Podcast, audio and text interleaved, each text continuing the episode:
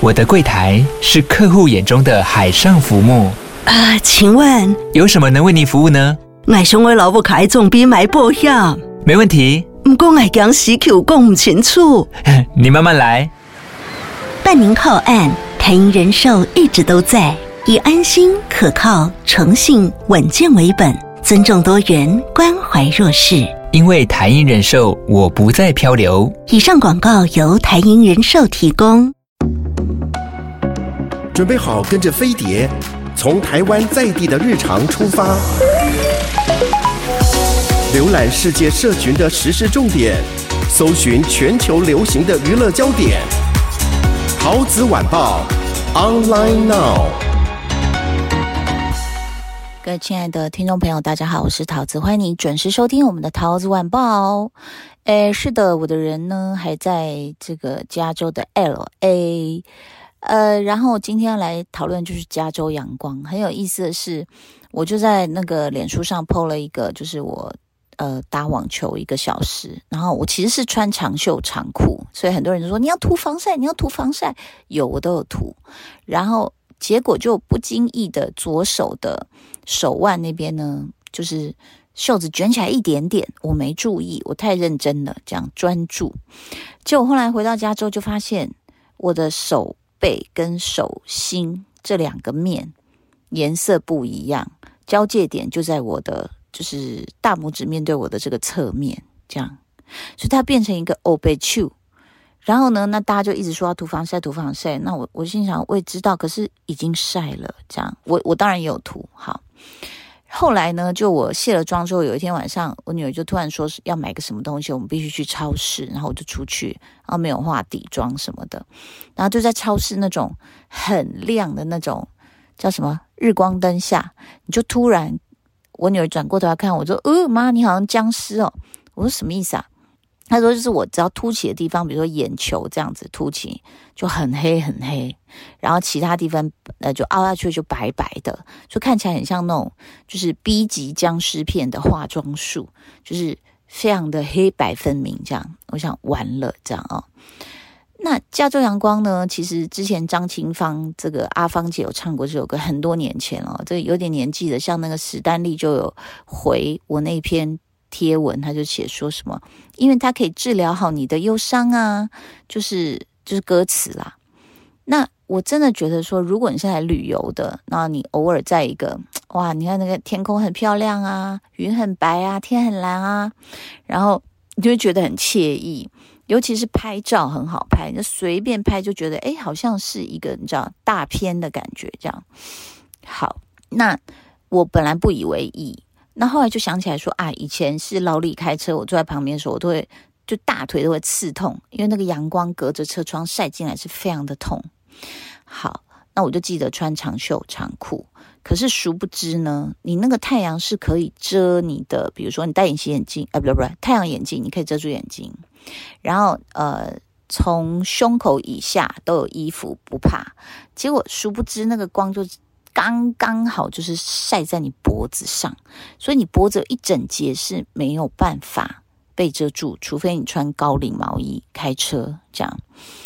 好，就这一截呢就被晒的时候，你一开始不以为意，后来就开始觉得有点刺刺痒痒的，也不用多哦，你只要晒个下午就会刺刺痒痒，然后你就会用力去抓它揉它。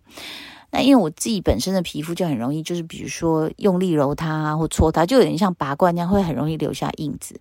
就现在我本人的脖子就像是好像一幅油画，就是我的右侧脖呢，就是被我这样抓到，一定有一些倒三角的阴影，就很像画好的一个阴影。殊不知那是被晒出来，再加上我自己施加外力，所以整个人现在是偏小麦色。然后呢，那我呃，你知道他们有比较大型的一些超市，像 Whole Foods 是这个 Amazon 并购的嘛，然后就去逛他的超市，然后他们一定会有一个美妆或者是药妆啦，应该这样讲哈，这样子一一长条这样，然后就会有专人在那里介绍，然后就有一个阿姨，我觉得她蛮 nice 的，她就问我说，你在找什么吗？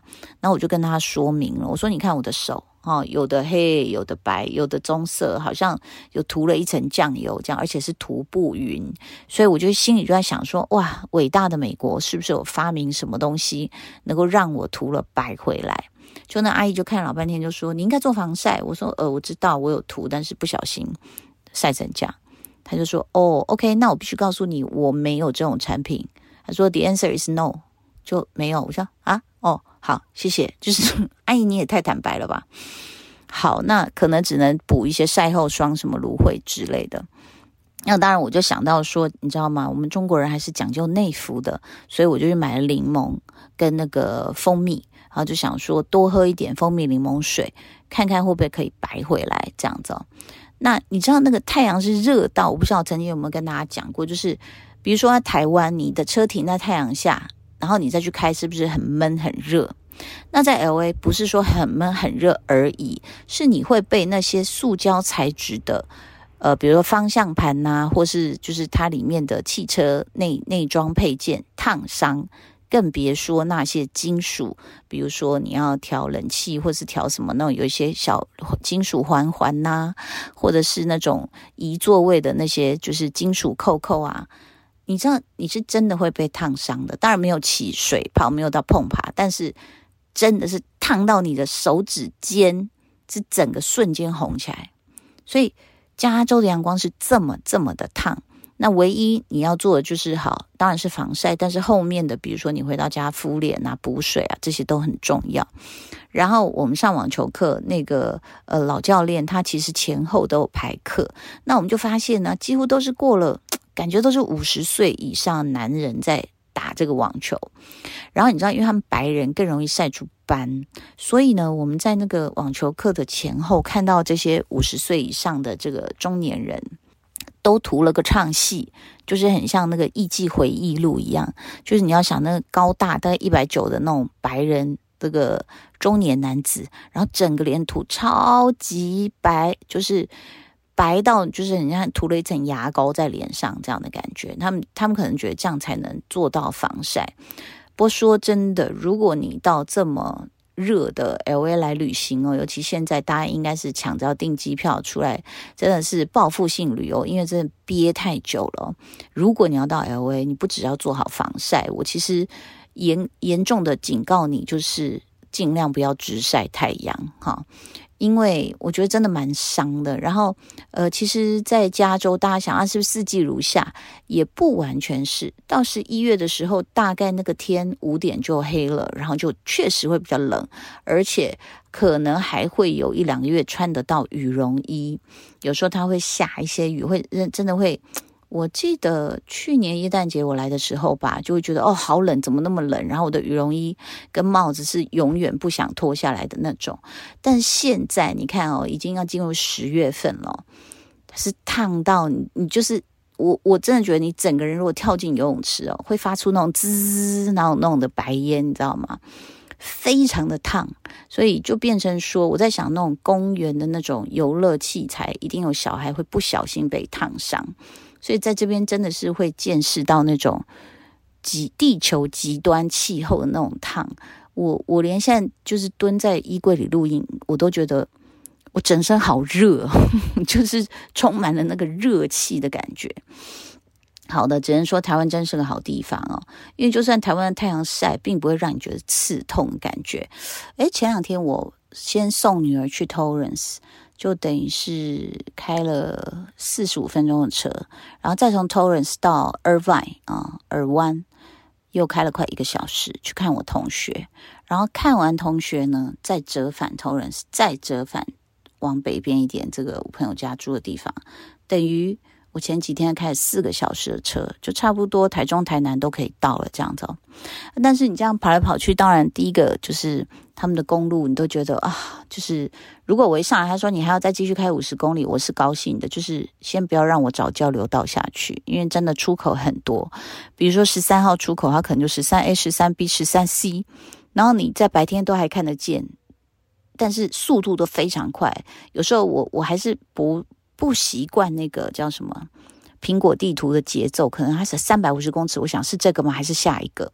因为有时候他们的那个叫什么呃，就是匝道口其实是蛮接近的。这样，不过几乎呃，你下去不管是 downtown 啊，或是偶尔随处街上都会看到 Kobe Bryant 的画像啊，或者是他跟他女儿的这个呃，就是壁画啊，或者是有人喷漆啊等等啊。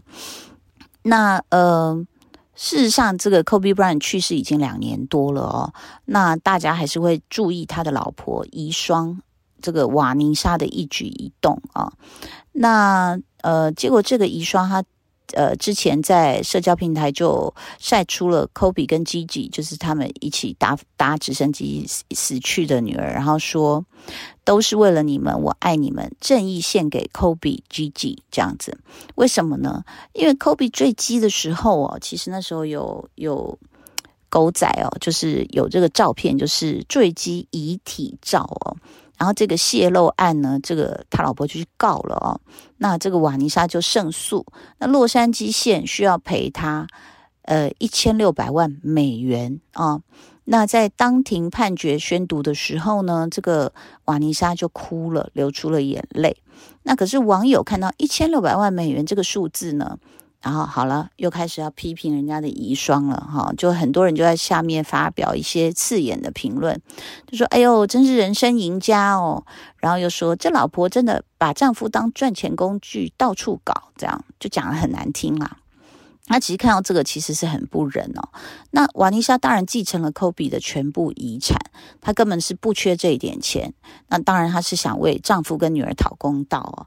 我觉得人之常情，请你想一想，如果你的老公跟女儿出了意外，他们当下那个出意外的惨状被曝光了，请问你的感觉是什么？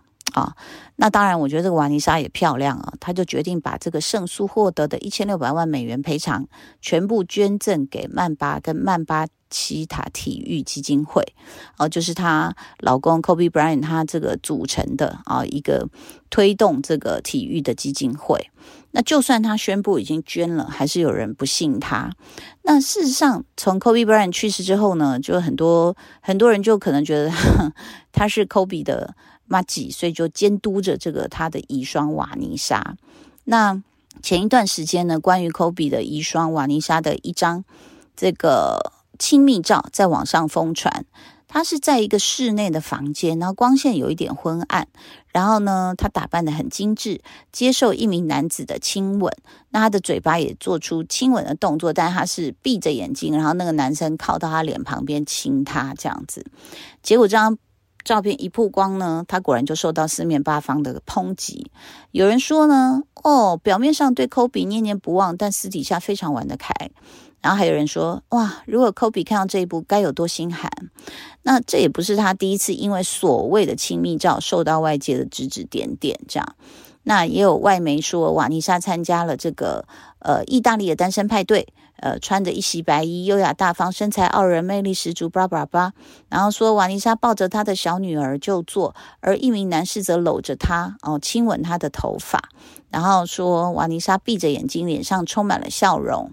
那他就等于就是说，大家一直想要去。捕风捉影的，让他陷入一些绯闻，这样子，那他们的这些人就会觉得说啊，对啊，失去精神挚爱，你怎么还可以接受别人亲吻呢？你不痛苦吗？你怎么笑得出来呢？事实上，我想这种失去挚爱的痛，大家要想，不是老公而已哦，是另外一个爱打球的女儿也跟着走了。这种痛，我觉得哦，想到就痛。那在八月二十四呢，瓦妮莎在社交平台就晒出了一张她跟 Kobe 的亲密照。她说：“生日快乐，宝贝，我好想你。”那当然很痛啊，但是生活还是要继续啊。所以呢，这个这个他，我觉得他很努力也在走，但是这些键盘侠就是在网络上的酸民还是不断的这个就是不放过他，一直攻击他。但事实上呢，这个 Kobe 的这个老婆才三十九岁啊，也就是说他人生路也仅仅走了不到一半呢，对吗？哈，那很现实的问题就是他很可能会再婚，对不对？那。曾经有记者问他说：“未来你会考虑重新开启一段感情吗？”他说：“Maybe，但是 Kobe 永远不会被遗忘，他的位置无可替代。”好，那只要是有这种预测啊，大家在问说 “if”，呃，未来 “in the future”，然后就有网友跳出来反对说。你你都跟科比那么好，那就一辈子别再嫁了，这样才对得起他。诶，我都不知道这是什么封建思想，现在是哪一个年代这样子哦？那所以事实上，这种无形的道德绑架才是他无法解脱的枷锁。那所以事实上，我觉得就是有点像是一对父子牵着一匹马，然后谁应该骑那匹马这样子。那呃。其实大家可以看到，在我们身边有一些，比如说夫妻少了另外一半，变成呃官官夫或寡妇。那如果说你认为哦，就是说你自己想想这一题，就是你认为他多久后有另外一个人，或是再婚，你才觉得可以接受？好，这个问题是有陷阱的哦，就是比如说有些人就开始想了。嗯，我觉得她如果很爱她老公或老婆，她嗯至少应该三年吧，啊，守丧三年哈。那有些人就说半年会觉得太快，不可原谅这样哈。那所以到底现在 Kobe 已经走两年多了，那但是只要他可能是一个老外长辈这样亲吻他老婆的头，然后几乎就会被骂说：“你看你在干什么？”这样。